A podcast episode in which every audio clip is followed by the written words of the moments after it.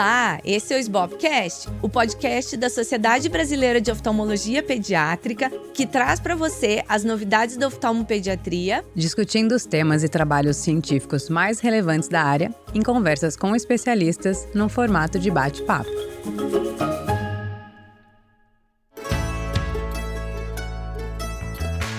Eu sou a Luísa Hopker, atual presidente da SBOP. E eu sou a Júlia Rosseto, atual vice-presidente da SBOP. E hoje a gente vai ter um episódio diferente. Nós estamos aqui para falar em vídeo e áudio e vamos bater um papo sobre essa última gestão da SBOP 2021-2023. A gente vai contar todo o backstage, o que acontece por trás das cortinas para vocês que acompanharam a gente nesses últimos dois anos e que estão na SBOP participando de todos os seus eventos que sempre acontecem de forma online, presencial, podcast. Mas hoje a gente vai falar sobre tudo isso. Isso, eu acho que é importante, antes de começar a nossa gestão, falar que muitas das coisas que a gente fez começaram nas gestões anteriores, né? O primeiro ponto que eu acho que a gente podia levantar é a reformulação do estatuto. Já era uma vontade desde a gestão do Fábio, e o estatuto que a gente usava era o estatuto da fundação da SBOP. E aí começou a não refletir tanto nos termos do que a gente fazia, como das comissões que a gente queria propor, para a gente conseguir expandir. Porque eu acho que o grande sentimento em 2021, quando a gente começou essa gestão, era de que a SBOP precisava de mais gente, precisava expandir os horizontes, porque eram muitas ideias, muitos projetos, mas a gente era muito pouco olhar o estatuto e ver os alicerces ali para a gente conseguir mudar, estruturar já essa ampliação, foi, eu acho que, o ponto de início dessa gestão. Com certeza. E foi muito legal, porque, lógico, para quem não lembra, eu e a Júlia, a gente veio já da gestão onde o Fábio era presidente. Então, aí, então em 2021, eu assumi a presidência, a Júlia a vice-presidência e a Cristiane Rolim a tesouraria. E foi muito bacana porque sobre o estatuto a gente tinha essa ideia de que a gente precisaria em algum momento mexer, mas a própria Cris Rolim, né, colocou pra gente essa necessidade porque ela teve uma experiência de uma sociedade maior e mais complexa, que é a SBG. E então acho que foi super interessante quando a gente fez essa transição da gestão ter esse olhar da Cris que ajudou a gente a ver o quanto era importante fazer essa mudança. E como todo mundo sabe, mudar estatuto não é algo fácil, a gente contratou um, né, toda uma assessoria jurídica, tem que ser pensados em vários pontos legais, prever algumas questões do futuro. Né? Então, assim, só para contar um pouquinho, o estatuto anterior, por exemplo, tinha uma comissão de bioética, de biblioteca, né? Assim, coisas que não fazem mais sentido hoje em dia. Por outro lado, a gente precisava, como a Júlia comentou, ampliar a diretoria. Né? Então a gente veio de uma diretoria de três pessoas. Então foi assim desde que eu entrei na SBOP lá em 2017 e três pessoas, assim, para tudo que a gente tem feito, pelo que a gente já vinha fazendo. Até na gestão do Fábio, que foi uma gestão que começou a fazer, assim, muitos mais eventos e trabalhar com várias questões, já não dava mais, né? Três pessoas estava apertado. E assim, só fazendo um remember, né, como a Júlia falou, ali na gestão que eu entrei, né, que eu posso falar porque eu estava ali de dentro já na gestão do Galton em 2017 a 19, foi uma gestão em que a gente já estruturou, reestruturou a SBOP em coisas simples, como conta no banco, da pessoa jurídica, registrar em cartório, tudo isso são coisas que às vezes quem está do outro lado nem imagina o trabalho que dá, né? Por exemplo, três pessoas que moram fora de São Paulo estarem no mesmo dia no cartório em São Paulo para registrar estatuto são coisas burocráticas do dia a dia chatas, mas que são fundamentais para você começar. Então, tudo isso veio sendo feito desde 2017 até 19 e em 19 a 21, que foi a gestão do Fábio, a gente conseguiu, então, como essa parte estrutural estava já mais ou menos completa, a gente conseguiu seguir adiante para os trabalhos, né? E aí a gente começou nessa fase a trabalhar por coincidência com os eventos online, que a gente vai falar aqui mais para frente, mas é, é legal contar essa história toda porque para quem não acompanhou, para saber que por causa desse caminho que a gente chegou até aqui hoje, né? E eu acho interessante essa questão da gestão da SBOP, que a gente fica alguns anos, mas sempre entram pessoas novas, porque é muito isso que você falou. Uma parte da diretoria continua os projetos e sabe, né, um pouco já as deficiências e para onde quer caminhar. E o olhar novo, a pessoa entra com uma outra crítica e faz a gente também mudar um pouco a direção do que a gente queria fazer, estruturar de uma maneira melhor, parar para pensar em pontos que a gente às vezes vai atropelando então, acho que essa característica da SBOP, da gente construir, sempre pegar pessoas novas, faz a gente conseguir crescer olhando para diversos aspectos de cada questão. Mas não deixando, como você falou, né? Como as, tem pessoas da gestão anterior que seguem, quando a, vai fazer a transição, como a gente está fazendo agora, né? Porque a gente vai fazer essa transição que a Júlia vai assumir a presidência no CBO, eu vou passar para a Júlia nessa presidência, que, só lembrando, foi votado isso há dois anos atrás, então a gente vota a diretoria que vai assumir dois anos antes. Isso tudo dá essa continuidade, assim, dos trabalhos de uma forma muito suave, muito gentil. Então, ninguém vai parar tudo para daí começar uma nova gestão do zero. Não, as coisas a gente já tá transicionando já faz o quê? Um mês ou dois, assim. É, e, é, já sabendo do que tá acontecendo, é difícil você colocar todo mundo a par de toda essa estrutura que a gente vai comentar aqui hoje pra né, dar continuidade sem ter uma pausa. Com certeza. E eu acho que é importante nisso, né, pra gente falar como a diretoria tá maior agora, isso previsto pelo Estatuto Novo. Começar comentando que a gente tem secretárias dentro da SBOP, que são a Erika Mota e a Luísa Neves. E falando um pouquinho de cada área que elas acabam, elas atuam em tudo, né? A gente precisa de auxílio de diversas formas, elas estão sempre muito presentes. Mas eu acho que aí elas dão apoio pra gente em dois em outros pilares que são a nossa, nosso meio de comunicação com o público, que mudou bastante nas né, últimas gestões. Então, um ponto é o site, que eu vou comentar um pouquinho depois. Ah. É um ponto difícil. Todos sabem quem estão ouvindo a gente, mas pra gente também é. E acho que assim, hoje a gente vai contar algumas questões que a gente passou para vocês saberem que assim, tá difícil aí para vocês, foi muito difícil pra gente. é, já, vou, já vamos entrar nisso então, porque eu acho que, que a gente sempre fala que parece que o nossa interface com o usuário pelo site não é, não reflete tudo isso que a gente tá falando aqui hoje, todo esse trabalho de gestões, assim. E por que isso, né? Porque parece parece tão simples. Ai, mas nossa, um site que não funciona toda vez que eu vou pagar anuidade, eu não consigo. Mas assim, a gente já transicionou a equipe que faz o site três vezes, só desde que eu entrei em 2019. E sempre numa super boa intenção de conseguir e de dar tudo que a SBOP precisa, mas a gente também não via como a estrutura do site precisa ser robusta para ter o que a gente quer. E agora que a gente entendeu isso, e agora que a gente entendeu que para a gente ter uma interface onde o usuário consiga a, baixar seu certificado de membro, acessar todo esse conteúdo online que a gente produziu e conseguir vender curso, que o usuário tenha toda essa experiência de tudo isso é difícil. E os outros parceiros que a gente fez, talvez eles também não tivessem esse know-how. E agora a gente está com um parceiro que tem uma experiência enorme com sociedades. Ele, eles estão acostumados a fazer a publicidade de sociedades maiores que a SBOP, inclusive, e tem essa um todo um, um programa um para né? um sistema de, de membros que eu acho que aí as coisas vão fluir, porque de fato é difícil você fazer com uma estrutura que não prevê isso. Sempre foi de cercado de boa intenção, mas a gente fato é que a gente tá fazendo essa luta para conseguir, mas agora em breve. agora, assim, de verdade, gente, o nosso calcanhar de Aquiles, ele vai deixar de ser um calcanhar de Aquiles. E eu acho que assim, tudo isso que a Júlia comentou assim é, é, exatamente assim minhas palavras, né? Sigo no que ela falou, mas nesse sentido, assim, a Érica e a Luísa tiveram muito presentes ne nesses últimos meses para tanto ajudar os membros na gestão no site anterior, que ainda é o que tá online, se vocês forem acessar, quanto nesse com essa equipe nova nesse novo site. E é isso que a Júlia falou, assim, acho que o principal da gente colocar aqui para vocês é assim, só para vocês terem ideia, assim, a gente foi para Apples e deu um BOzão no site, bem quando a gente estava esse ano em Nova York. Ou seja, todo mundo da diretoria, né? Menos a Luísa Neves, a gente tava todo mundo lá em Nova York e várias bombas explodindo do site, porque era o momento de pagamento de anuidade, um monte de problema. A gente conversando com a pessoa anterior que né, cuidava do nosso site, recebendo respostas atravessadas e tal. Pra vocês terem ideia do nível que a gente chegou, eu desembarquei em Guarulhos, eu fiz uma reunião online do aeroporto para tentar resolver o fogo, apagar o fogo que tava incendiando a cabeça de todo mundo. Então, assim, foram várias situações e só uma coisa. A Júlia fez inúmeras reuniões, só para contar para vocês um pouco do que a gente passou e que ninguém tava feliz. Eu, a gente sabe que os, né, os, os membros não estavam, mas a gente também não tava. Mas é como a Júlia falou, agora, assim, o site que é essa interface tão importante de comunicação, ele agora vai funcionar e vai em breve estar tá lançado com mil usabilidades diferentes. Então a gente espera que isso não seja mais o nosso calcanhar daqueles. Mas assim, a gente vai falar primeiro do calcanhar para depois falar que a gente tem várias coisas que super funcionaram nessa gestão. E aí, aproveitando o gancho que a gente tá falando das secretárias, né? Os outros canais, como o Instagram e o próprio podcast, que a gente tá aqui, né, conversando hoje, são canais de comunicação que funcionaram muito bem. Né? Então, o Instagram da SBOP começou na gestão do Fábio, cresceu muito nessa nossa última gestão. E o podcast, a gente vai falar um episódio só sobre ele, mas também é, é assim, né? A gente sabe que é um, um, local, digamos assim, virtual que as pessoas se identificam muito e que é, deu muito certo. Mas a gente também tem a newsletter, que as meninas cuidam, é a Érica e a Luísa, e a gente vai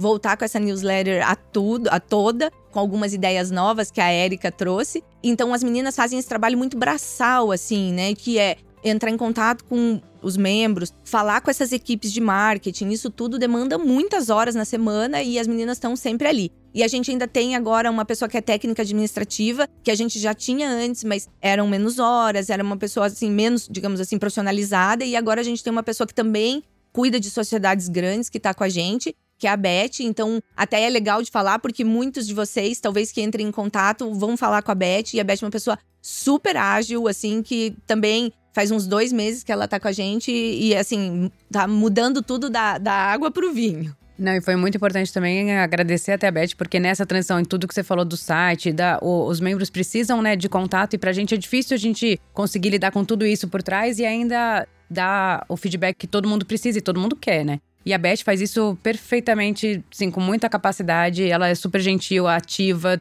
tá atendendo todos vocês que estão procurando. É sempre a Beth que fala com vocês. Então, eu acho que é legal agradecer, porque ela também está sendo um braço direito nosso. Com certeza. E aí, seguindo então para a estrutura que foi reformulada no estatuto, a gente criou quatro comissões. A internacional, que faz parte a Andrea Zin, o Galton Vasconcelos e a Camila Ventura. É uma comissão que ainda está mais embrionária, mas que vai seguir adiante, porque a gente acha muito importante essa interface com outras sociedades né, de fora. E então isso é uma coisa que para o futuro aí vai com certeza caminhar muito. A comissão científica, composta pela Roberta Zag, pela Ana Paula Rodrigues e pela Ana Letícia Darcy, que eu acho que a gente já pode falar um pouco do que eles fizeram. A Júlia teve até um pouco mais próxima dessa comissão, que trabalhou muito. A gente fez diversas notas técnicas, que inclusive no site novo a gente vai fazer o lançamento. Muitas dessas notas técnicas vieram ou por demandas do próprio CBO, ou por demandas que a gente via, por exemplo, no grupo do WhatsApp, de, né, dos membros da SBOP. Ah, poxa, a SBOP podia fazer não sei o quê. A SBOP, será que tem algo falando sobre uso de telas em crianças? Tem alguma coisa falando sobre, por exemplo, conjuntivite bacteriana, né? Então, foi muito interessante porque foram por demandas diferentes que a gente fez essas notas técnicas. Não sei, Ju, se você quer comentar alguma coisa? Eu acho que a comissão científica segue na linha das diretrizes, né, que a gente fez na gestão do Fábio, que foi um momento lá pensando cientificamente, né, naquele momento foi assim, olha, a SBOP, ela é, é, representa a oftalmologia pediátrica brasileira e a gente não tem recomendações básicas, né, o nosso primeiro passo lá atrás. E aí as diretrizes vieram com esse papel. E aí eu acho que a comissão científica, ela tem esse poder de continuar isso, com demandas talvez menores ou, enfim, que ainda não foram abordadas. E aí tem, por exemplo, a oftalmia neonatal. É uma interface com o pediatra, é uma dificuldade, às vezes perguntam, não tem nenhum lugar que você olhe uma recomendação. Então, essa é uma das notas técnicas que vocês vão ter acesso em brevemente. E assim, a comissão científica, ela também é super ágil, uma composição muito feliz, porque tem pessoas que são muito ativas, mais jovens e que pegam. Você, a Ana Letícia, você fala um negócio pra ela, no dia seguinte tá feito um texto no seu celular e a gente fica ali. E a gente tem pessoas experientes, como a Ana Paula e a Roberta, que já tem uma visão diferente, né, da, da estrutura do texto e do que precisa ter, e uma experiência clínica muito grande. Então, eu acho que foi um encontro muito feliz e que a gente consegue produzir com celeridade muita coisa que vai ajudar na prática do dia a dia de todo mundo. Fiquem atentos, porque brevemente a gente vai uh, divulgar essas notas técnicas e é um jeito um pouco mais fácil do que as diretrizes, porque diretriz você tem que fazer um caminho complexo e aí tem levantamento de literatura, a gente está fazendo ainda. Tem projeto futuro de fazer a de HOP, que ainda está no planejamento, tem a de ambliopia, que a gente está fazendo em parceria com o CBE. Então, esses grandes temas eu acho que acabam tendo uma dedicação maior, mas esses outros temas são tão importantes quanto no nosso dia a dia, a nota técnica acho que vem para ajudar nisso. Mas assim, até para contar, né, como a gente está falando do backstage, por exemplo, a Roberta fez uma nota técnica maravilhosa, né, junto com a Ana Paula e com a Ana Letícia, mas foi realmente encabeçada pela Roberta Zag. Agora falando sobre terapias visuais, a gente achou que ia lançar super rápido, mas daí tem que passar pelo CBO, tem que passar pelo jurídico do CBO. Então, às vezes, assim, a gente vê até no grupo o pessoal falando: ai, gente, mas parece que SBOP a gente falou para fazer e eles, cadê isso aí? Né? Mas, assim, é pra contar para vocês que o caminho, assim, mesmo quando a gente é super rápido e ágil, né, a, da nota, a nota técnica de terapia visual, acho que em duas semanas a Roberta Sim. fez, agora tá na mão do CBO, já faz alguns dias, e daí tem que passar pelo jurídico. Então, assim, as coisas têm um caminho próprio, assim, né? E eu acho que mais importante de falar disso, às vezes, essa celeridade não é bem-vinda, porque porque a gente já aprendeu bastante que algumas coisas que a gente fez com muita rapidez, a gente não vê todos os aspectos. E assim,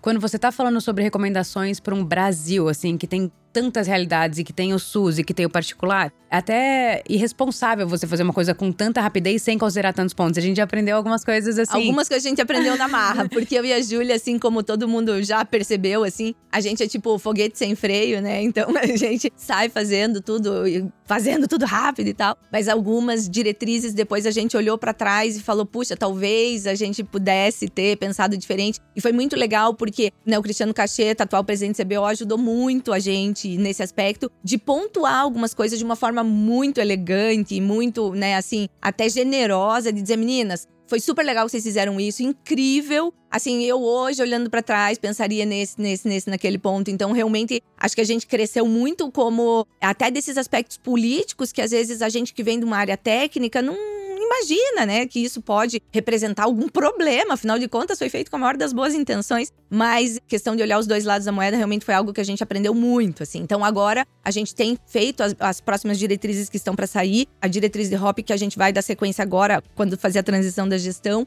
e a diretriz muito importante que a gente vai falar na sequência que é a diretriz de atendimento social que a Ana Carolina Carneiro está é, coordenando. A gente está olhando tudo isso com muito mais cuidado para a gente, né, assim, poder fazer conforme o, o que precisa. E aí, então, dando sequência, na, temos a comissão social, que justamente é com a Ana Carolina Carneiro, a doutora Célia Nakanami e o André Leite, que foi uma comissão, assim, que, gente, assim, muito orgulho de tudo que eles fizeram teve uma conjuntura muito favorável, assim, um alinhamento dos astros, né? Porque quando a gente formou essa comissão, como muita gente já sabe, a Carol até falou no último episódio do Bobcast, ela tem toda uma vivência de, de ações sociais, de organização e gestão de ações sociais. A doutora Célia nem se fala, tem até uma formação específica de saúde pública ocular. E o André Leite, que trabalhou e trabalha muito tempo, tanto com a Carol quanto com a doutora Célia, foi uma realmente uma comissão assim que fluiu muito bem, tá fluindo muito bem. E aí a gente começou a pensar sobre criar umas diretrizes que dessem digamos assim, um norte para as entidades, sejam entidades públicas, privadas, ONGs, que queiram fazer atendimento em larga escala de crianças. Só que isso, quando a gente começou a pensar, coincidiu de, por exemplo, o CBO chamar a gente para ajudar um pessoal que, em Minas que estavam fazendo algumas ações coincidiu com Pequenos Olhares do ano passado em Curitiba, que tiveram alguns nós e foi quando, inclusive, a gente falou: não, então a gente vai precisar fazer essa diretriz mesmo. E aí, ao longo desse último ano todo, eles fizeram um levantamento de literatura incrível e a gente está em vias de, de, de, escrever e finalizar essa diretriz, que eu acho que vai ser uma diretriz, assim, é, que vai ser um turning point, assim, porque você nem vê isso na literatura e a gente, além de tudo, tem que adequar o que tem na literatura para a realidade brasileira, que você tem um SUS, né? Então, várias questões muito próprias, eu acho que realmente vai ser uma diretriz, assim, incrível. E então, esse foi um trabalho da Comissão Social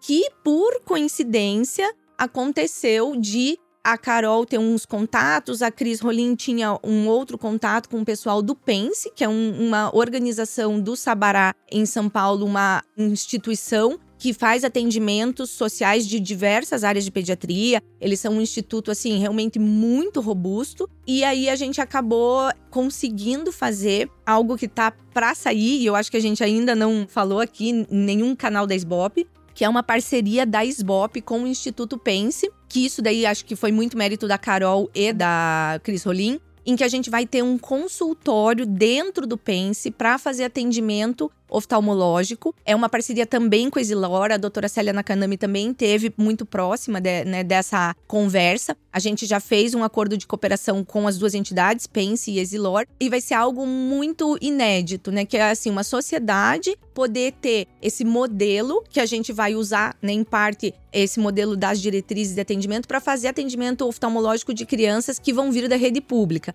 Só para contar, né? De início, o pessoal da diretoria da, do Pense falou: ó, a gente tem aqui 19 mil crianças na fila de espera. Né? Então a gente está tendo que pensar como gerir fila e tudo isso porque a gente vai acabar daí conseguindo criar modelos para serem replicáveis em outros lugares do Brasil, em outras esferas. Então acho que foi esse gancho aí da Comissão Social com o Instituto Pense que realmente foi algo muito diferente e único, que é um trabalho também de uma construção que já vem de uns meses, de muitas reuniões, mas que eu acho que vai ser algo muito robusto para o futuro, né? Só amarrando essa questão da comissão social, porque eu acho que é grandioso mesmo, sabe? Eu acho que o que você falou é isso, assim, a gente tem um, embasamento científico que a gente quer colocar no papel, assim, eu quero saber como atende criança no consultório. É assim que, isso que você tem que fazer. Eu quero fazer uma ação social, é assim que você tem que fazer. Eu quero fazer um consultório. Então, assim, a questão de você estruturar o atendimento infantil em qualquer tipo de, de Cenário, logística. Né? É. E aí aparece pra gente organizar um mutirão, ajudar, né? Organizar um mutirão do CBO. Então, aí é o contexto de mutirão. Aparece pra gente essa oportunidade. Aparece não, né? São um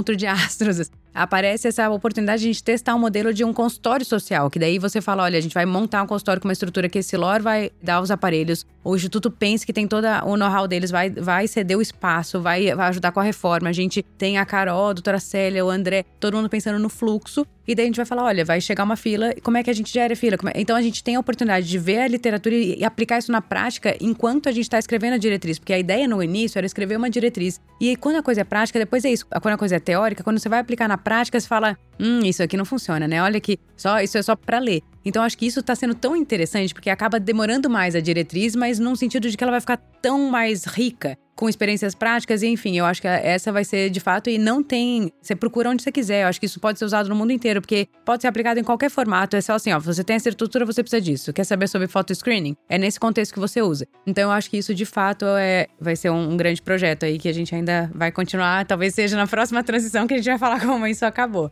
E não vai acabar, né? E só acabando, amarrando isso depois do Pense, eu acho que é importante a gente falar da rede de referenciamento. A Cris Rolim, ela é, faz glaucoma congênito, como a maioria de vocês já sabe. E ela tinha essa ideia de fazer uma rede de referenciamento do glaucoma. E ela entrou com essa ideia pra gente e a gente abraçou, falando: não, a gente precisa disso. A gente tem um país continental que tem doenças que não são tão prevalentes. Então, assim, se você for pensar em número de crianças, a gente tinha que conseguir resolver. É a questão de você identificar precoce, ó, você vai para esse centro, vai fazer, vai operar, o acompanhamento vai ser aqui e fazer uma rede de referenciamento. E nisso a gente, é, inicialmente no projeto, a gente colocou o glaucoma congênito, a catarata, a, o retinoblastoma, a HOP e as doenças hereditárias da retina. E aí a gente montou uma equipe e a gente entrou em contato com o CBO também, porque nessa parceria que a gente já comentou algumas vezes aqui, isso é muito produtivo. E aí, o Cristiano Cacheta e a doutora Vilma também abraçaram essa ideia, colocaram para dentro do, do, CBO, e daí isso é aquela questão, né? Que daí aí demora. Por quê? Porque eles conseguiram uma base de dados agora que levanta, consegue ver por procedimento inscrito no SUS quais são os hospitais que fazem aqueles tratamentos para a gente conseguir mapear no Brasil a situação do que de fato acontece. E se é que esse mapeamento reflete a realidade, porque agora é esse ponto que a gente está. Vai lá olhar, estão todas as entidades aqui, ixi, olha, essa daqui não está registrada, então por quê? Talvez a pessoa esteja categorizando o procedimento errado. Então, assim, são vários nós, mas eu acho que esse projeto, assim, tem o potencial de resolver a oftalmologia infantil do Brasil, assim, porque é, às vezes é só você ligar os pontos, você tem a pessoa, só não sabe onde estão. Então, acho que a, o projeto da rede de referenciamento ainda está caminhando, engatinhando, porque é super complexo, envolve né, inúmeras outras instituições, mas eu acho que também é um projeto que a gente está cuidando com muito carinho. É, e assim, é muito legal porque a gente daí colocou, né, como envolvem várias doenças que a gente, que são multidisciplinares, né, tem membros da SBRV, da SBG, da Sociedade de Oncologia Ocular, todas as sociedades que fazem alguma, de alguma maneira assim um contato com isso. Então tem pessoas ali dentro do, do né, da rede que assim ajudam a gente também a ter essa outra visão. E como a Júlia falou, assim, a gente teve, por exemplo, algumas surpresas de a gente pensar assim: ah, não, mas naquele estado a gente sabe que não tem ninguém que opera catarata congênita. Mas aí foi lá ver o CID e o código de procedimento tinha um centro, tipo, fazendo muita. Daí a gente, hum, tem que ir lá olhar, né? E tudo isso tá demorando mais tempo do que a gente inicialmente tinha previsto. Mas como a Júlia falou, assim, basicamente para a gente poder daqui uns anos, quando tiver isso pronto, dizer, olha, os pacientes e não é só dizer isso para a população, é dizer isso para os gestores do SUS. Se você tiver um paciente com catarata congênita no estado do Mato Grosso, o centro que é capaz de resolver esse problema é esse aqui com glaucoma congênito é esse aqui. E a gente também poder dar suporte para os profissionais. Porque o que, que acontece? Às vezes você tem a estrutura, e a gente já discutiu muito isso nas reuniões. Às vezes você tem a estrutura física, mas você não tem um profissional apto a fazer aquele procedimento, porque são procedimentos que muitas vezes demandam uma formação longa. Ou às vezes você tem o, o profissional, mas não tem o centro. Então a gente quer tentar conectar todas essas pontas e é um trabalho longo, mas é um trabalho para, como a Júlia falou, tentar resolver problemas que são crônicos também, né? Não, e às vezes você dá oportunidade para quem quer investir. Às vezes tem gente que quer, olha, eu quero ajudar, como é que eu ajudo? E né, gente, né, daí você fala assim, olha, você equipa esse centro aqui porque a gente tem tudo, mas a gente não consegue fazer anestesia em menores de um ano por causa disso. Enfim, e é o problema de todo lugar. Eu acho esse projeto maravilhoso e assim, espero que ele vá se desdobrando com com, com o tempo, né? E com certeza vai. Assim, e aí, só para falar também, né, para quem tá ouvindo a gente, vai ter uma mesa que inicialmente era para ser do programa da SBOP, mas o pessoal do CBO adorou, botaram para dentro da programação do congresso, dentro do que o próprio CBO organiza, e vai ter então uma mesa só falando sobre a rede de referenciamento no congresso em Fortaleza, que eu acho que vai ser sensacional e vai, vai ter participações muito especiais que eu sugiro que as pessoas vão lá ver, de pessoas assim muito conhecidas, então acho que vai ser bem especial essa mesa. E aí, seguindo ainda na estrutura da SBOP, né, acho que a gente tem que falar da comissão de fellow. Esse foi um desejo do Fábio, né? Então o Fábio falava: quando eu sair da presidência, eu quero seguir fazendo, estruturando e conhecendo os serviços de fellow que existem no Brasil. Né? Mas como assim? Porque a gente sabe que existem alguns fellows de estrabismo, outros de oftalmopediatria, outros que têm as duas coisas, mas o que o Fábio comentou, e que daí a gente em reuniões junto com todo o pessoal da comissão, que é o Fábio Zembaum, o Ronaldo Barcelos e a Laura Figueiredo, é que a gente precisava primeiro fazer do mesmo jeito que a rede de referenciamento. Vamos primeiro entender qual é a estrutura atual dos locais que tem fellow, né? Entender quais são os locais que tem fellow. E aí a gente já fez um questionário, então a gente já tem esses números e agora a gente está estruturando o que seria um currículo mínimo sugerido de competências para os locais que querem fazer fellow de oftalmopediatria. Então esse é um trabalho que também está acontecendo e assim é muito legal falar porque esse é um trabalho que quem está assim, por exemplo, vendo acompanhando o SBOP nem sabe o que está acontecendo, né? Muitas pessoas. Sim, e, e é engraçado que esse também entra nessa onda de você querer fazer rápido ou de um jeito e as pessoas verem de outro, porque assim na hora que a gente começou a pensar no programa, a gente pensou assim: ah, vamos colocar super estruturado da melhor qualidade possível. Mas aí a outra ponta, às vezes, vê como se a gente estivesse categorizando mal o serviço deles. Por exemplo, ó, você não tem isso, não tem aquilo, não tem aquilo. E não é essa a intenção. A intenção é, olha, se você ainda não tem isso, esse é o caminho que seu fellow tem que ter. Não é assim, não é dar nota pro fellow. É só falar, olha, a gente tá tendo cuidado de falar, olha, o que é mais importante é isso. E daí a gente, nisso, a gente já reformulou a ideia inicial. Que daí era fazer, ó, vamos tentar fazer uma coisa progressiva. Por exemplo, olha, a básico é isso. Depois o básico vem esse intermediário, depois vem o avançado, no sentido de você falar, olha, eu adoraria se eu fosse, se eu tivesse coordenando um fellow, porque eu falo, olha, ok, minhas primeiras fichas vão ser aqui. E eu falei com a Ana Paula Rodrigues que ela vai assumir a, o fellow da escola, da Unifesp,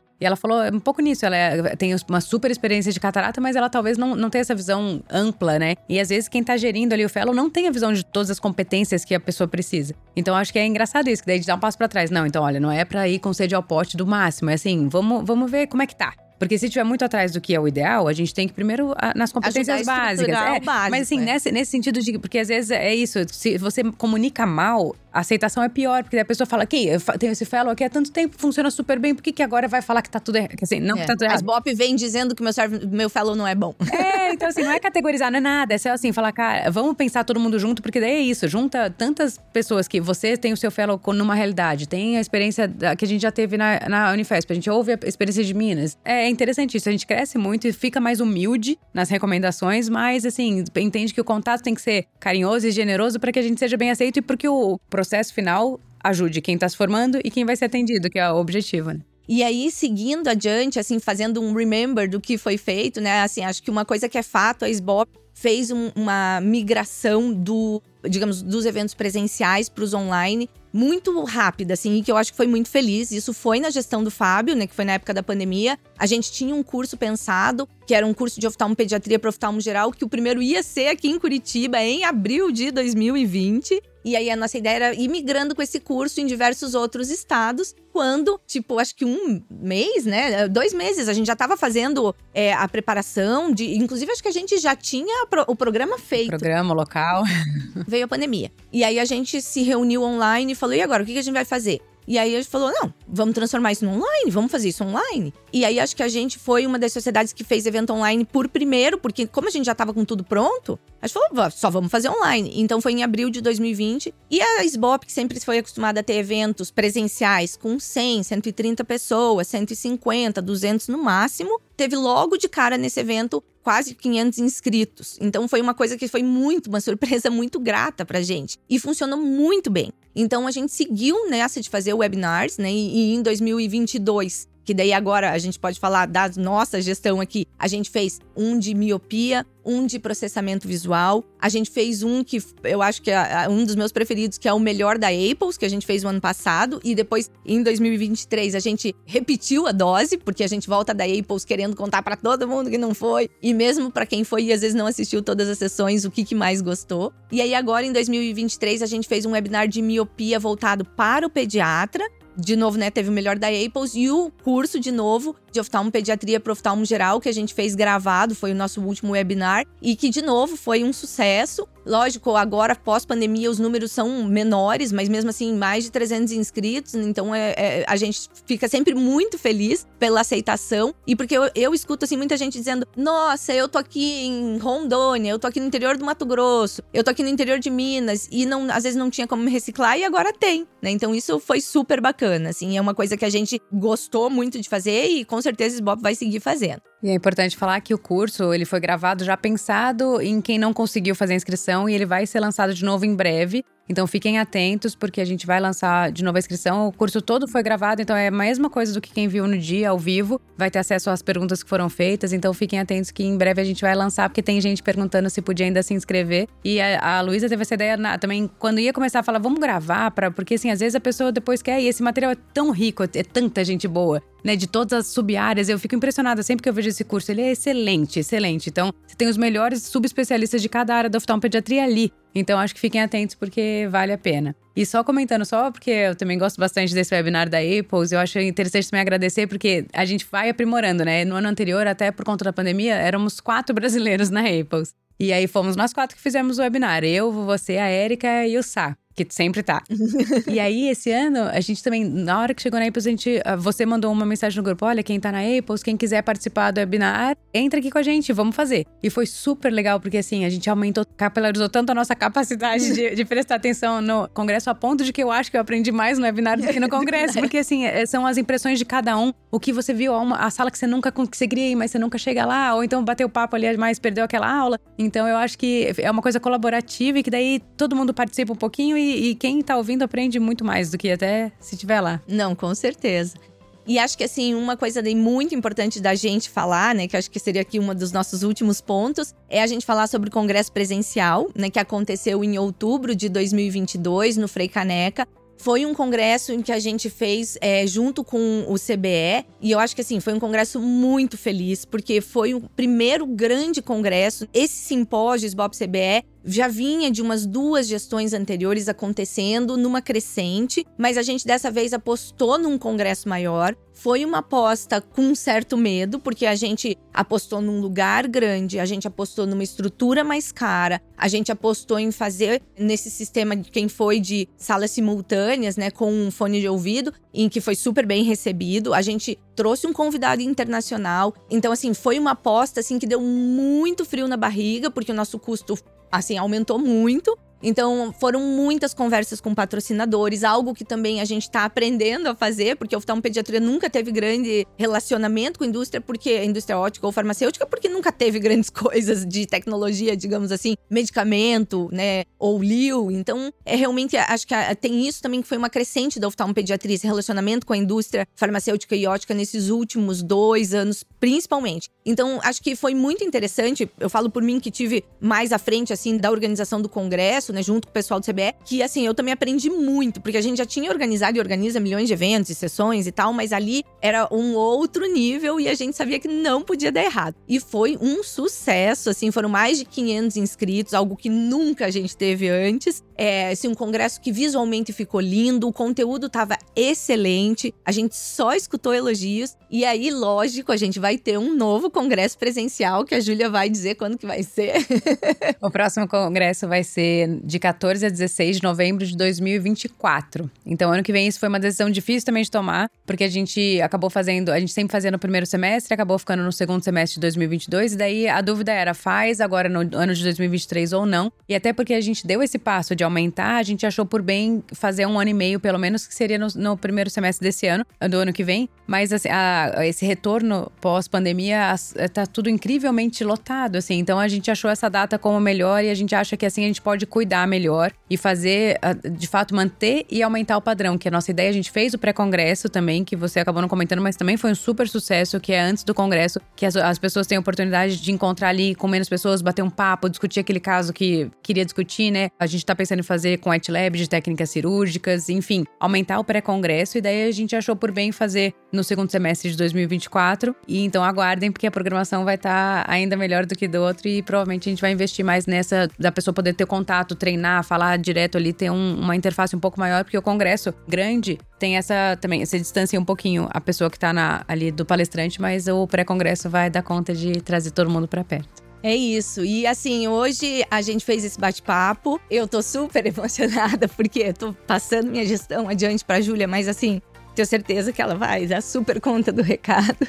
E esse foi meu último Svolpcast. Então agora eu vou deixar para Júlia falar.